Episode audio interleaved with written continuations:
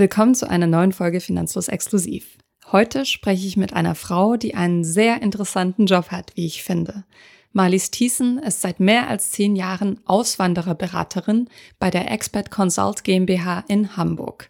Uns erzählt sie heute, was man alles beachten muss, bevor man den Schritt wagt, ins Ausland umzuziehen. Viel Spaß beim Zuhören.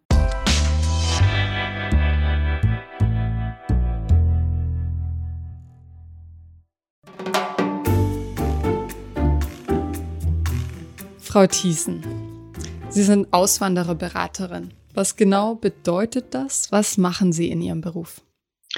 Also wir beraten zum einen Privatpersonen, die ins Ausland gehen möchten, sei es, dass sie dort einen Arbeitgeber gefunden haben und sich dafür entscheiden, bei dem Arbeitgeber zu arbeiten.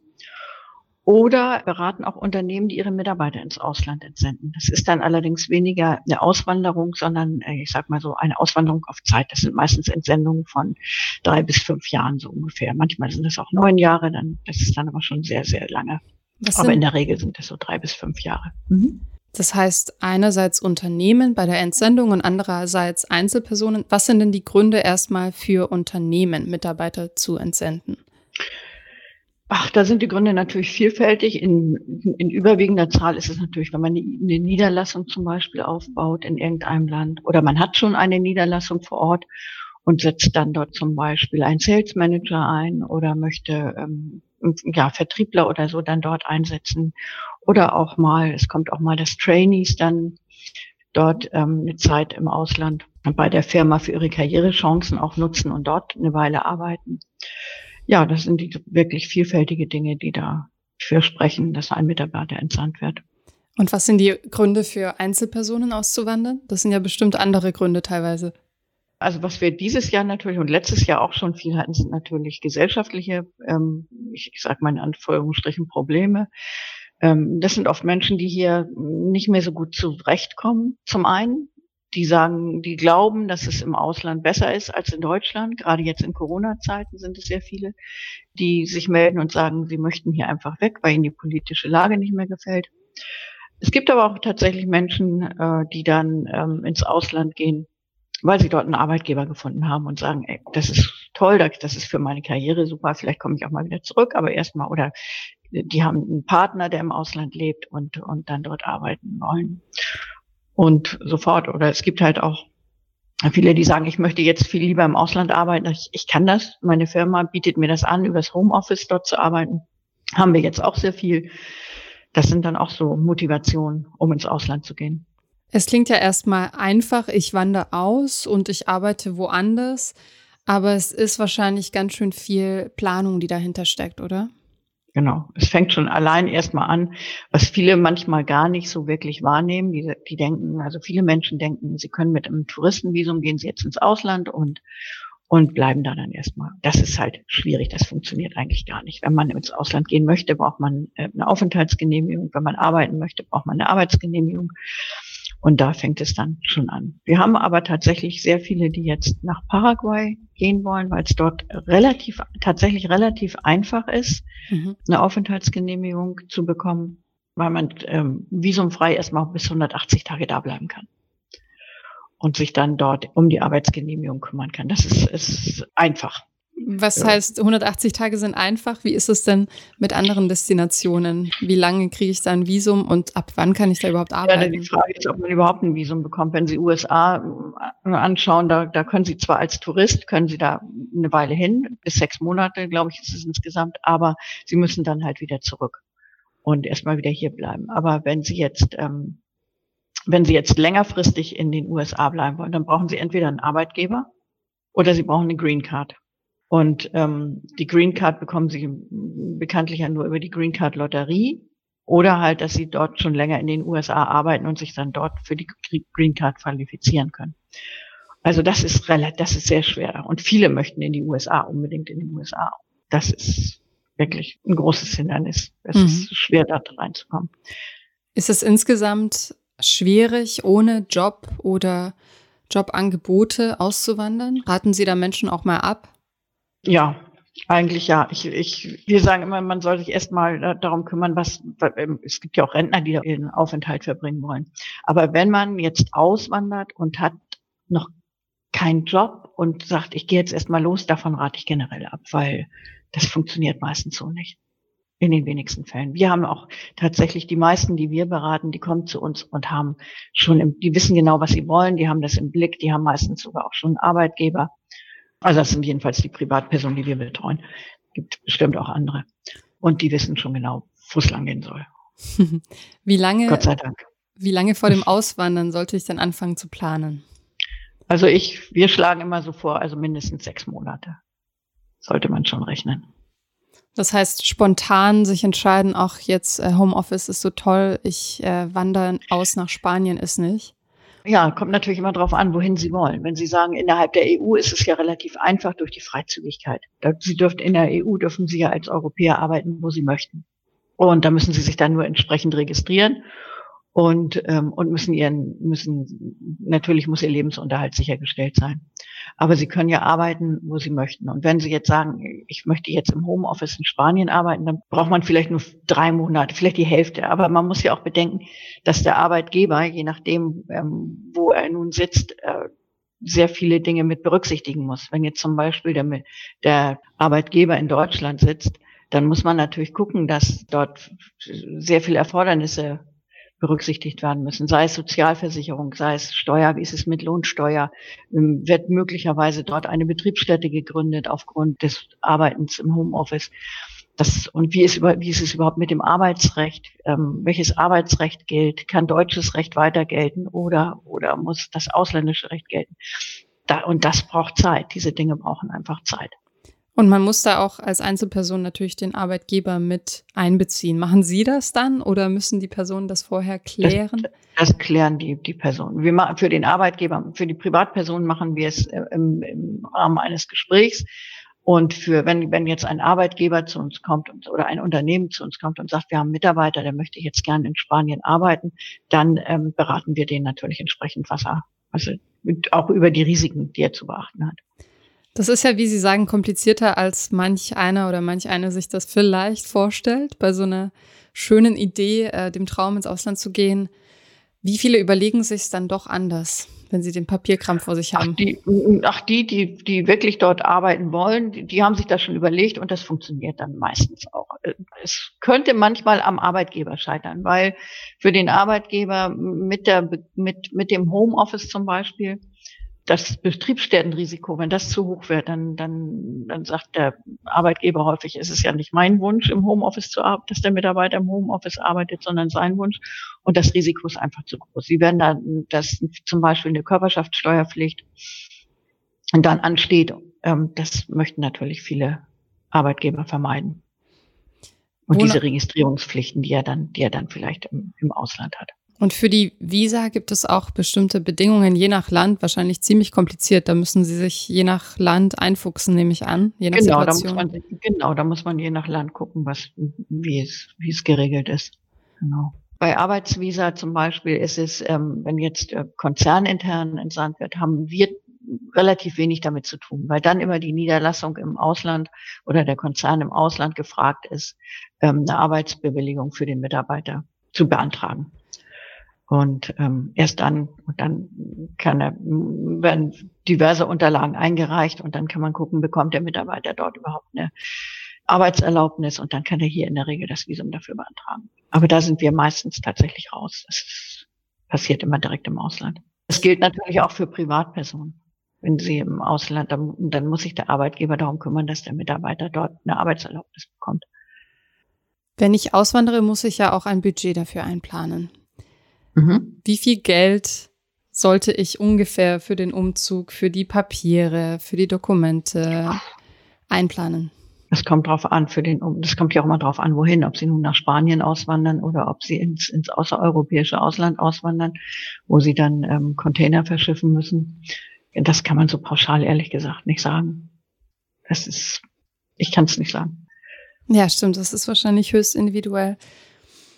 Wonach suchen sich Ihre Klienten ihr Ziel aus, wenn es keinen konkreten Job gibt? Also was sind die beliebten Faktoren? Das Wetter. Das Wetter, die Lebenshaltungskosten. Wenn die Lebenshaltungskosten niedrig sind, ähm, ist es natürlich immer sehr attraktiv. und das bessere Wetter und möglicherweise auch politische Lage. Wobei wir haben, ich habe in letzter Zeit sehr, sehr viele Privatpersonen, die planen, nach Mexiko auszuwandern. Und da hat man dann aber auch schon oft, dass viele dann doch Angst haben oder so und zurückkommen. Hm. Aufgrund der politischen Verhältnisse. Beraten Sie Menschen dann auch dabei, wie man in Deutschland wieder sich eingliedern kann, wie man zurückkommen kann? Relativ wenig, haben wir fast gar nicht. Bei uns geht's wirklich fast ausnahmslos in die andere Richtung.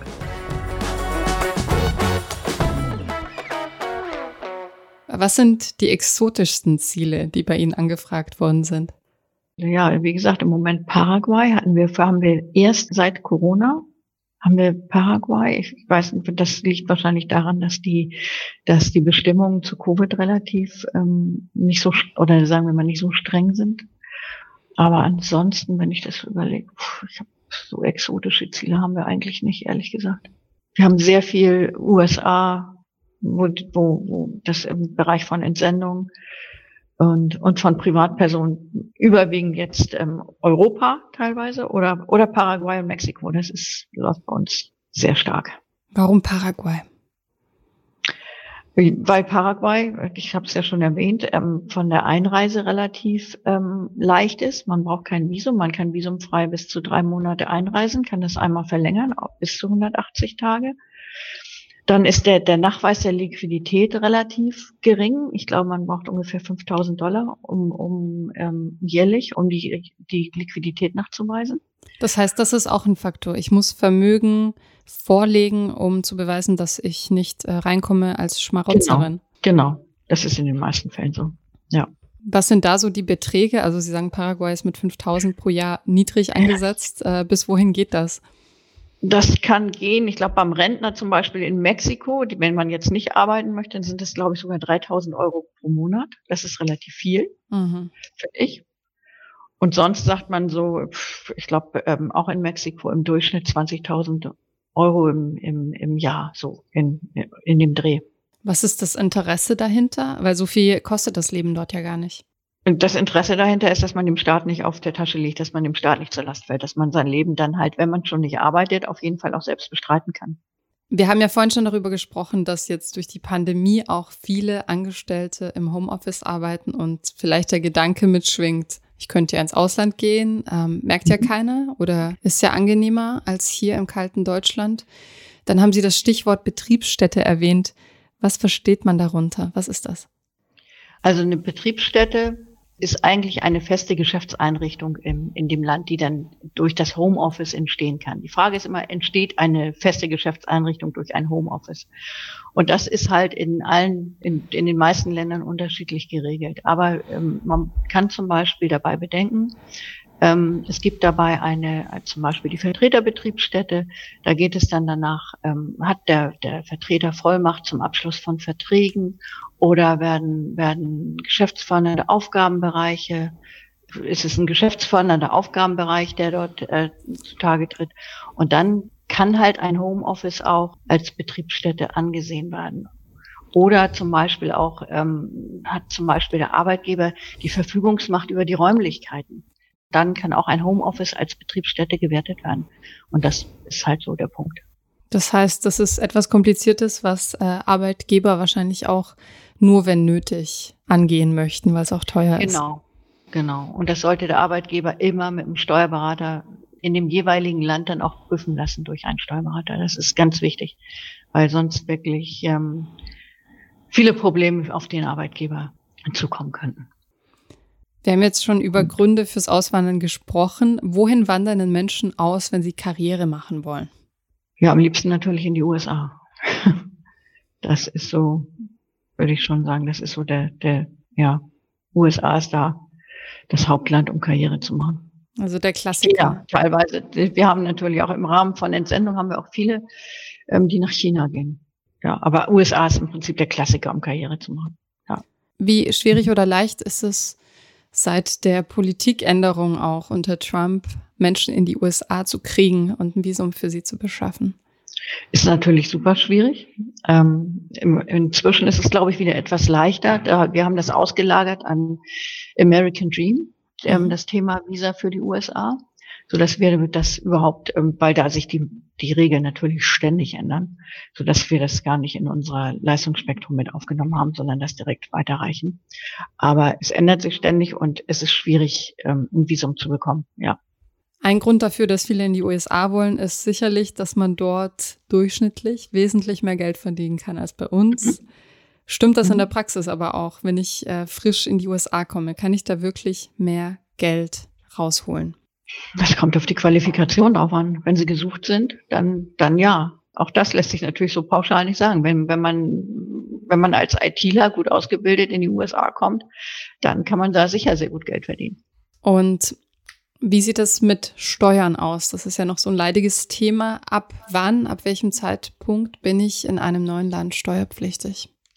Also grundsätzlich sind Sie schon mal immer steuerpflichtig, wenn Sie dort, man sagt es so schön, ansässig werden. Und ansässig werden können Sie ähm, über einen Wohnsitz, indem Sie dort einen Wohnsitz begründen. Das ist auch in jedem, auch da in jedem Land ist es anders, ähm, wie die steuerliche Ansässigkeit ähm, begründet wird. Also es kann über einen Wohnsitz sein, es kann über, oft kommt da auch, kommen da auch die 183 Tage äh, zur Sprache. Aber letztendlich, ähm, die Steuerpflicht ist natürlich, wenn Sie arbeiten, immer dort, wo Sie halt ähm, physisch Ihre Tätigkeit ausüben. Dort sind Sie auch steuerpflichtig. Ob beschränkt oder unbeschränkt, das muss man, das zeigt sich dann halt. Und dann kommen wahrscheinlich noch solche ähm, Dinge wie die Steuerabkommen, die Doppelbesteuerungsabkommen. Genau, dann gibt es ja, dann gibt es ja mit, mit den meisten Ländern ähm, gibt es ja Doppelbesteuerungsabkommen. Ich glaube, Ausnahmen sind so Hongkong. Hongkong hat keins und weiß gar nicht, es gibt so zwei, drei Länder, die keine Doppelbesteuerungsabkommen haben. Aber mit den meisten Ländern gibt es Doppelbesteuerungsabkommen und dann, ja, dann, man, das führt halt dazu, dass man eben nicht doppelt besteuert wird, aber dass man halt in dem Land, in dem man arbeitet, halt seine Steuern auch für die Arbeit, die man dort verrichtet, bezahlen muss. Wie sieht's mit der Rente aus, wenn ich einen Teil meines Lebens hier in Deutschland verbringe und dann eine Zeit lang im Ausland arbeite? Wird das verrechnet? Auch das kommt drauf an. Es gibt mit den meisten Ländern gibt es Sozialversicherungsabkommen ähm, oder mit vielen Ländern. Und da ist es so geregelt, dass ähm, die, da gibt es dann auch die verschiedenen Zweige, die abgedeckt sind. Und bei den meisten hm, Sozialversicherungsabkommen oder in allen, in allen ist die, ist die Rente mit abgedeckt. Und das heißt, dass wenn man jetzt ähm, sozialversicherungspflichtig zum Beispiel in den USA wird, dann werden die Zeiten nachher, die man in den USA gearbeitet hat, mit den deutschen Zeiten zusammengerechnet, so dass man auf jeden Fall auch einen Anspruch hat. Also zum Beispiel, wenn Sie in den USA nur, nur drei, vier Jahre arbeiten, dann hätten Sie ja theoretisch gar keinen Anspruch auf eine Rente in den USA, aber dann werden die deutschen Zeiten hinzugerechnet, damit man auf jeden Fall den Mindestanspruch erreichen kann. Und umgekehrt genauso, wenn ein Amerikaner in Deutschland arbeitet, auch da werden dann die Zeiten zusammengerechnet. Aber das heißt, ich bin dann nicht in den USA eine Rentenanwärterin und in, den, in Deutschland, sondern das wird dann in mein Heimatland. Hm, sie, das, nein, Sie bekommen dann tatsächlich für die Zeit, die Sie zum Beispiel in den USA gearbeitet haben, den Mindestanspruch ähm, aus, der, aus einer US-Rente. Aus einer US-Rente. Sie bekommen dann keine Rente aus Deutschland, also Sie bekommen dann nur die Rente aus Deutschland für die Zeiten, die Sie in Deutschland gearbeitet haben.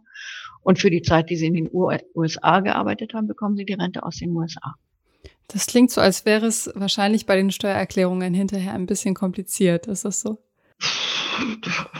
Nö, eigentlich habe ich nicht gehört, dass es bisher kompliziert ist. Nö. Okay. Wie sieht das mit der Krankenversicherung aus? Wenn ich nur Teilzeit im Ausland bin, dann muss ich da wahrscheinlich nur eine Auslandsversicherung abschließen. Ab wann muss ich denn in dem neuen Land mich versichern und wie? Das kommt auch, es kommt auch drauf an. Werden Sie entsandt aus Deutschland zum Beispiel innerhalb der Europäischen Union oder, oder EWR-Wirtschaftsraum oder in die Schweiz, also dann können Sie ja manchmal sogar in der, in der deutschen Krankenversicherung oder müssen sogar in der deutschen Krankenversicherung verbleiben, wenn Sie entsandt werden. Das kommt immer darauf an. Bis zu fünf Jahre geht das. Oder gehen Sie jetzt ins, ins außereuropäische Ausland, dann, dann muss man gucken, ob Sie dort krankenversicherungspflichtig werden. Das ist in jedem, in jedem Land komplett anders. Aber dann ist es natürlich auch immer gut, mit einer Auslandskrankenversicherung zu gehen. Und dann kommt es, wie gesagt, darauf an, ob Sie dort, meistens innerhalb der EU ist es so, wenn Sie dort arbeiten und haben dort einen Wohnsitz und sind nicht entsandt, mhm. ähm, arbeiten zum Beispiel beim, beim, beim portugiesischen Arbeitgeber oder so, dann werden sie dort auch krankenversicherungspflichtig. Und dann gibt es wahrscheinlich Länder, die ähm, keine Krankenversicherungspflicht haben, wie in den USA. Das ist dann nochmal ein anderes Thema. Genau, genau. Wobei in den USA mit der Krankenversicherungspflicht, das ändert sich ja auch ständig. Ähm, grundsätzlich hat man ja diese Krankenversicherungspflicht. Es wird nur, es, es, es, es gibt nur keine Strafen, wenn man nicht versichert ist. Und da ist es dann auch wieder bundeslandabhängig, wie, wie eng es gesehen wird mit dieser Krankenversicherung. Und man muss, man muss sich halt theoretisch selbst versichern. Es gibt ja nicht die gesetzliche Krankenversicherung wie in Deutschland, sondern es gibt dann halt die privaten Anbieter auf den Marketplaces, über die man sich dann versichern muss oder sollte. Aber das ist ja auch meistens, äh, wird das auch so über, über, wenn man einen Arbeitgeber hat, wird das meistens auch von dem Arbeitgeber angeboten. Ich sehe, es gibt ganz schön viele Dinge, die man organisieren muss, die man berücksichtigen muss. Deshalb verstehe ich, dass es ähm, Sie als Auswandererberaterin gibt. Wenn Sie ähm, einschätzen müssten, für einen wie langen Aufenthalt sich das überhaupt lohnt, diesen ganzen Aufwand zu fahren, was würden Sie mir sagen? Lohnt es sich für drei Monate mal kurz in einem anderen Land zu wohnen oder wie lange sollte ich einplanen? Fragen Sie das jetzt für Privatpersonen oder das ist natürlich ganz unterschiedlich. Bei Unternehmen kommt es häufig vor, dass ein Mitarbeiter mal für drei Monate zum Beispiel ins Ausland geht. Das sind natürlich meistens Technikereinsätze oder, oder mhm. ähnliches. Das, das ist ja eigentlich an der Tagesordnung. Ähm, wenn man jetzt als Privatperson ins Ausland geht, naja, da sollte man schon, das kommt drauf an, was man, was man da machen möchte. Ne? Das, lässt sich ja auch so pauschal nicht sagen. Wenn man da länger arbeiten möchte, dann denke ich mal, sollte man schon so mindestens ein, zwei Jahre einplanen. Und dann muss man halt gucken, wie, was, was hat man für ein Arbeitsangebot. Man, das hängt ja auch immer mit der Arbeitsgenehmigung zusammen. Für viele Länder bekommen sie ja nur ein, eine Arbeitserlaubnis zum Beispiel für ein Jahr. Und äh, dann bleibt gar nicht so, da können sie gar nicht so viel längere Zeit einplanen.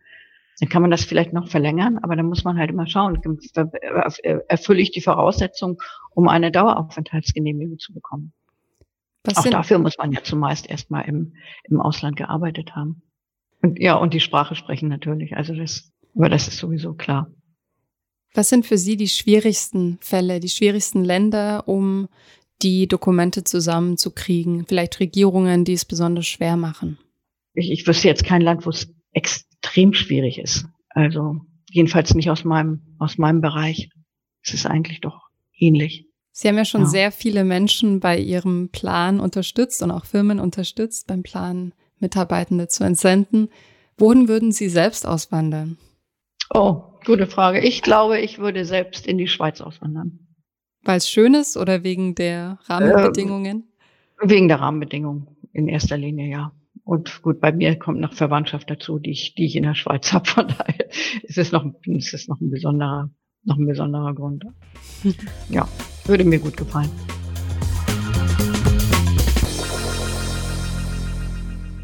Was sind Ihre Tipps an Menschen, die auswandern wollen? Weil Sie kennen ja alle Hürden, alle auch Vorteile davon. Was würden Sie jemandem raten, der gerade dabei ist, sich Gedanken zu machen? Also auf jeden Fall sich vernünftig vorzubereiten, sich vorzubereiten, was, wie ist es überhaupt mit Aufenthaltsbewilligung, Arbeitserlaubnis? Habe ich dort, finde ich dort überhaupt einen Arbeitgeber? Vielleicht auch schon mal, es gibt ja Menschen, die auf die Idee kommen, nach Paraguay auswandern zu wollen, weil sie da schöne Erlebnisse, gute, schöne Geschichten gehört haben oder Videos gesehen haben.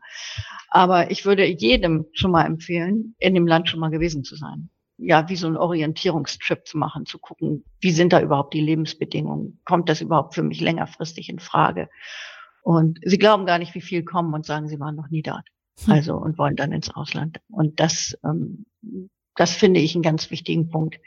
Erstmal dahin reisen, sich es angucken mit dem Touristen, wie so was kommt über, wo will ich wohnen, wo kann ich wohnen, passt es zu mir? Ähm, wie ist es mit dem Arbeit, finde ich dort überhaupt einen Arbeitgeber und, und solche Dinge. Was glauben Sie, ist der größte Irrglaube beim Auswandern? Ja, das ist, ähm, dass ich auswandere und es wird alles besser. Die Probleme, die wir vielleicht hier haben, gibt es in anderen Ländern in anderer Form eben auch.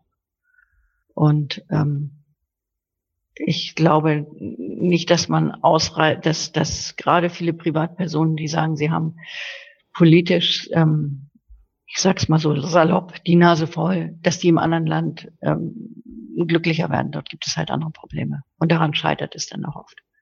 Dass sie denken, sie kommen jetzt in ein neues gelobtes Land und es funktioniert halt dann so nicht. Hm. Gibt es Geschichten, die Ihnen besonders in Erinnerung geblieben sind? Das Problem bei uns ist immer, wenn die Mitarbeiter raus sind, dann hören wir meistens nichts mehr.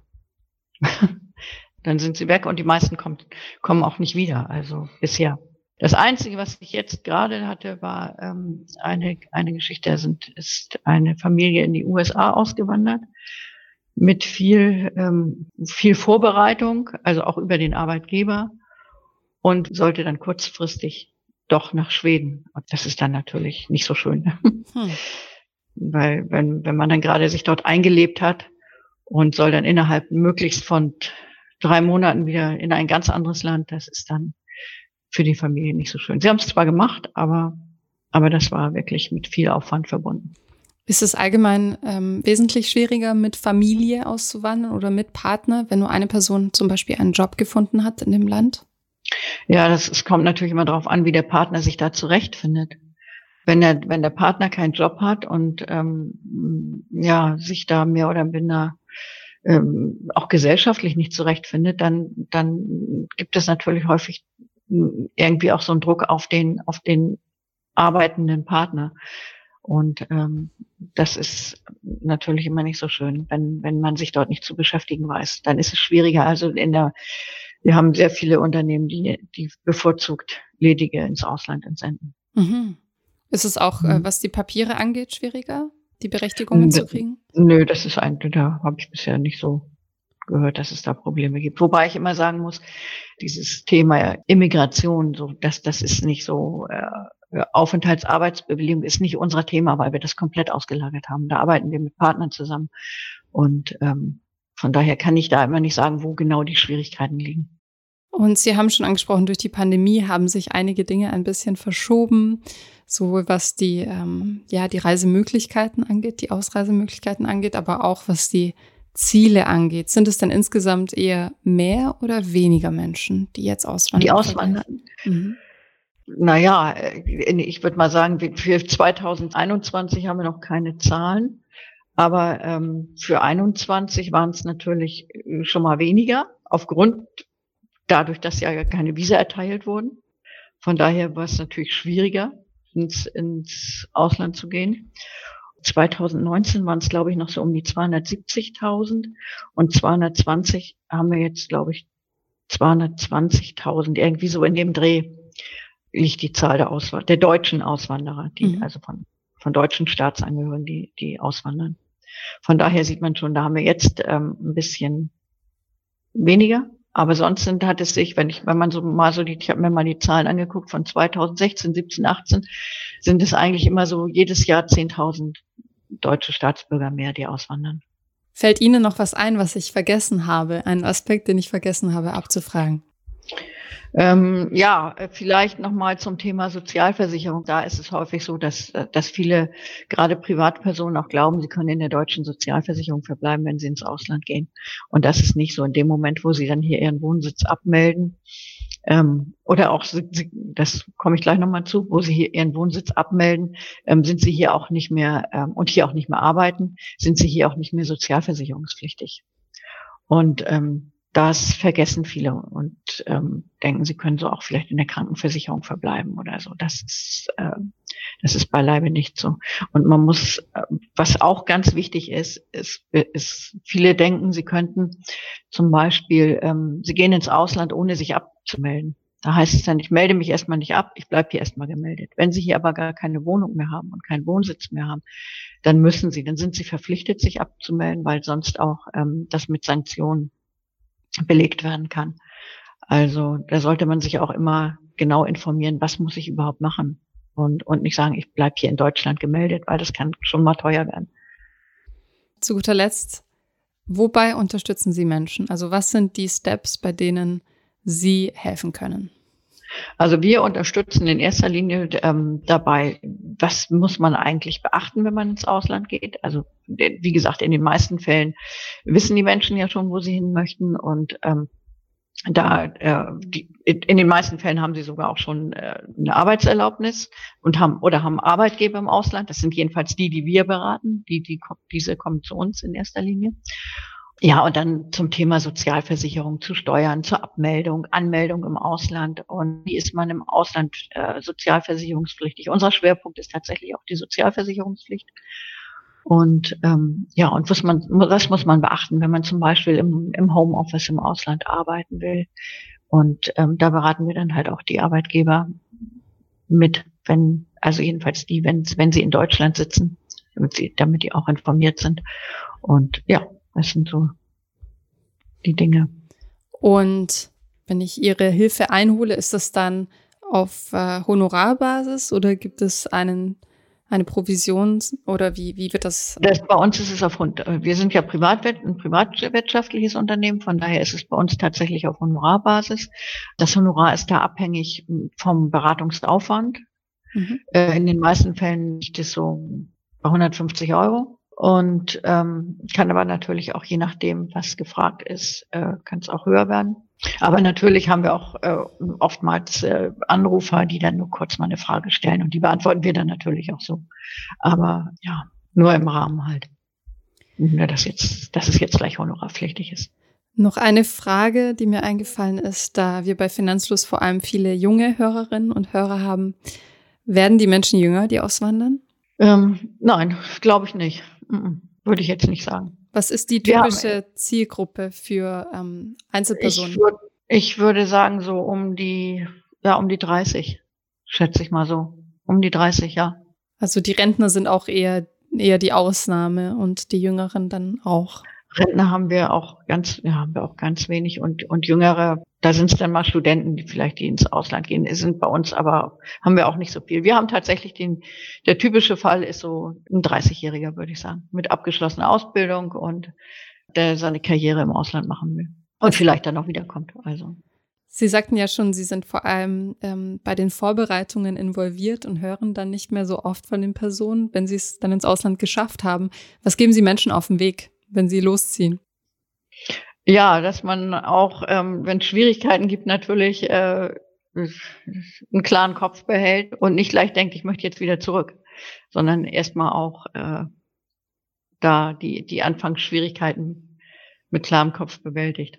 Das ist ein schöner Rat. Der hilft auch in anderen Situationen, glaube ja, ich. Genau. Ja, vielen Dank für Ihre offenen Auskünfte, für einen Einblick in ähm, die Bürokratie, die hinter dem Auswandern steckt, aber auch das Potenzial. Das hat äh, Spaß gemacht. Danke. Gerne. Ich hoffe, diese Podcast-Folge hat dir gefallen und du hast was dazugelernt. Wenn ja, dann erzähl doch gerne auch deinen Freunden und Bekannten vom Finanzfluss Podcast, die sich für das Thema finanzielle Bildung interessieren oder interessieren sollten. Wenn du uns auf iTunes zuhörst, dann lass uns gerne eine positive Bewertung da. Das sorgt dafür, dass wir noch besser auffindbar werden. Alle wichtigen Links und Verweise findest du wie immer in den Shownotes zu diesem Podcast. Auf unserer Homepage findest du außerdem eine ausführliche Beschreibung zu jeder Folge.